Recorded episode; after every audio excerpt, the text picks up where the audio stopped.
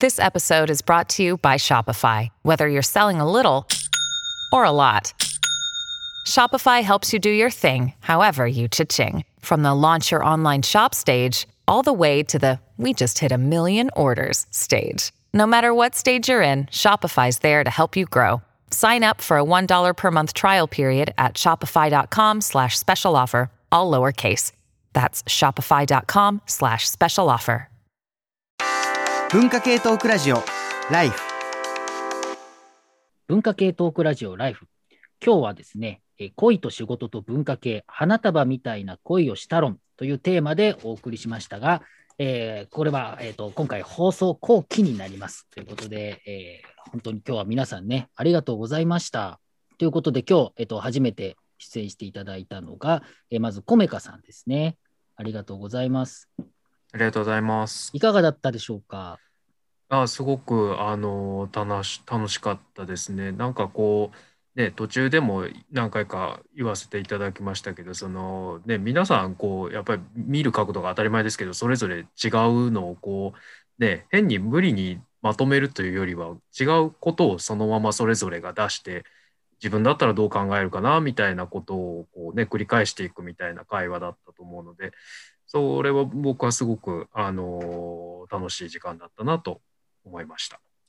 ありがとうございます。あの、本当に坂本ね、裕二さんの作品の話とかを本当にいろいろこっちも勉強になりました。ありがとうございます。ありがとうございます。はい。そして、えーもう一人、えっ、と、碇幸恵さんですね。碇さんもありがとうございました。ありがとうございました。いかがだったでしょうか？はい。あの、私この映画見て、本当最初は傷を負いすぎてたんですけど、あの、まあ、2月は本当花束の、花束月間っていう感じだったんですが、まあ、今日皆さんのお話伺ったり、この前にもう一回復習で2回目見たりしてるうちに、だんだん客観視できるようになってきて、そういう機会があの得られてすごく良かったなっていうのと、ああと、個人的にあの、ラジオでメールを読むとか、音楽紹あ紹介やってみたかったんで、うん その夢が叶ってすごい嬉しかったです。ありがとうございました。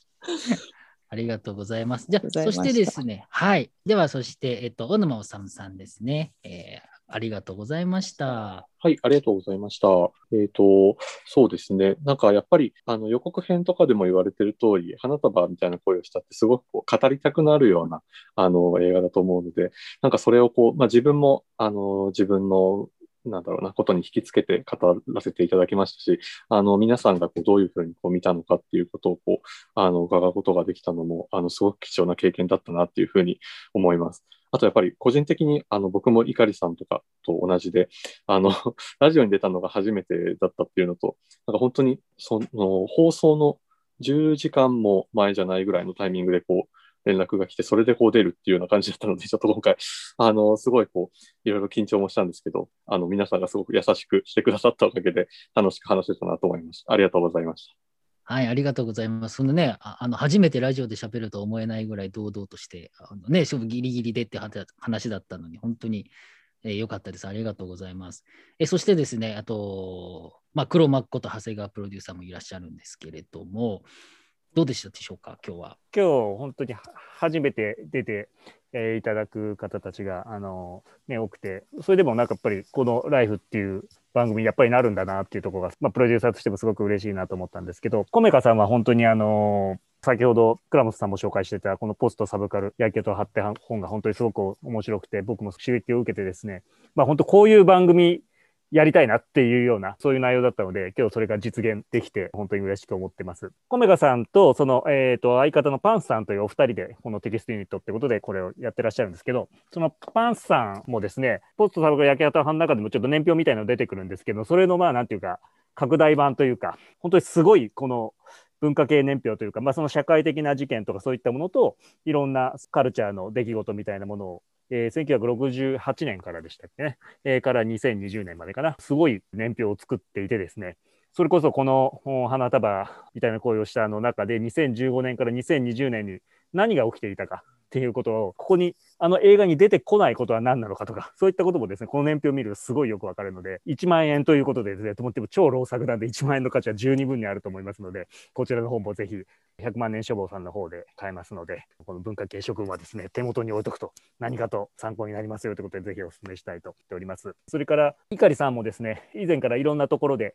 まあ、1回だけお会いしたことがあったんですけども、それ以外にもいろんなところでですね、お名前を拝見する機会があって、で、今回、山本ポテトさんともいろいろ相談してですね、あの、どなた呼びましょうかみたいなことを相談した中でも、お名前が上がって、今やってらっしゃる、えっと、ウェブマガジン、温度とかですねそういったあの活動もすごくずっとそういったことをいろんな今までいろんなあの立場っていうかそのいろんな会社とかいろんなところにいらっしゃったりとかしましたけどそういう中ですごくずっとそういうことをやってらっしゃるっていうようなところなんかも含めてですねなんかすごくこう信頼できる方だなと思ってたところで今日あのお招きできてすごくあの嬉しく思ってます。でそれからあの小沼さんはですねえっと、先ほどなんか急にっていう話だったんですけど、これもすごい偶然みたいな話で、実は今日以前、その10年ぐらい前によくライフに出てくださっていた、えー、社会学者の渋谷智美さんがですね、最近この、日本の法系というですね、話題の本を出されまして、これ本当これもまた非常に必読なんですけれども、その渋谷さんが今日も話題に出てた大前青さんという小説家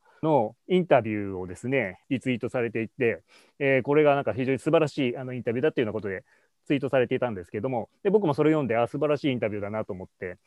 読んでて、あのこれもちろんその大前さんも素晴らしいんですけど、聞き手も素晴らしいなと思って、それで見たらですね、小沼さんのお名前で、で、小沼さんどういうことを書いてらっしゃるのかなっていうのを調べたらですね、この映画について、えー、花束についてですね、書かれてるブログに行き当たって、で、これが本当にその世代的にすごくその、えー、主人公たちと、まあ、同世代っていうところで、あの、リアリティみたいなこととかもすごく感じたので、あ、これはちょっと今日、あの、お招きしたいなと思って、そこから多分、そう遠くないところにいらっしゃる方だろうと思って、誰か繋がってる人いるだろうなと思って、Facebook で調べたら何人か繋がってる人人がいてですね、そこからすぐ紹介してもらって、まあ、あっという間に出演が決まったみたいな、そんな形だったんですけど、まあ、もともとこの番組ってそういういろんな人が、ぽっと、あの、ラジオに出たことない、初めてっていう人がどんどん出てくみたいな、そういう番組として始まったので、まあなんか本当こういう形で、またこうカジュアルにですね、出ていただけたりしたっていうのも、まあこの番組らしい展開でよかったなというふうに思っております。えっと、その他告知で言うとですね、先ほどの西森道夫さんとハントンヒョンさんも新刊出ましたけど、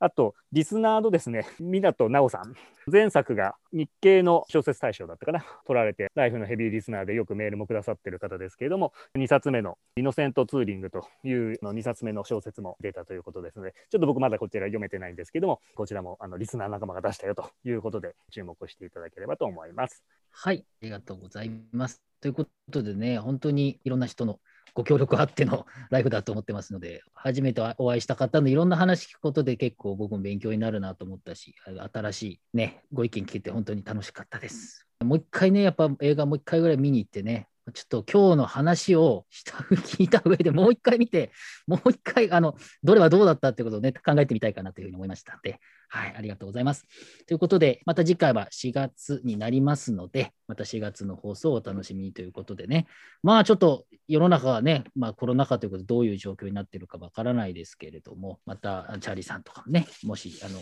来ていただけるんだったらまた来ていただきたいなというふうにもね、社会的な状況にもよりますけれどというふうに思っておりますが、皆様またこんなね、お時間まで、えー、皆さん本当にありがとうございましたということで、えー、文化系トークラジオライフ、今日の放送の放送後期はここまでにいたします。ありがとうございました。